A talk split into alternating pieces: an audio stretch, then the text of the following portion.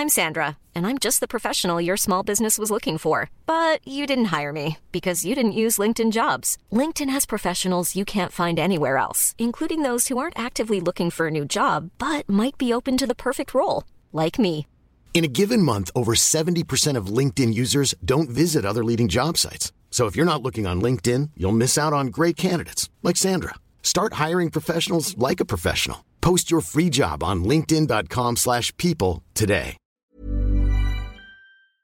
Would you rather have wireless on the most reliable network nationwide or unlimited with 5G for $30 a month per line? You don't have to choose with Xfinity Mobile. Wireless so good it keeps one upping itself. Most reliable based on RootMetrics US report. Results vary, not an endorsement. $30 per month per line when you get four lines. Did you know you're more likely to stick to a fitness routine if it's something you enjoy? That's why Peloton instructors don't just teach, they motivate you through every workout. And with thousands of classes, you'll always find something that works with your schedule. Plus, you'll never have to deal with sold out classes or awkward locker rooms. Workouts you'll crave, only on Peloton. Now, the Peloton Bike Plus is its best price yet at $500 less. Find more game changing prices on the original Peloton Bike and Peloton Tread. Visit onepeloton.com to learn more. Escuchemos a Pablo Iglesias opinar sobre el voto en conciencia de los dos diputados de UPN en contra de la reforma laboral. Ni conciencia ni leche. Claro, la gente la vota a los partidos. Si usted eh, quiere hacer con su voto lo que quiere hacer en conciencia, entonces no se meta en un partido. Si usted se mete en un partido y va en la lista de un partido, y gracias a que usted va en la lista de un partido, usted sale elegido diputado,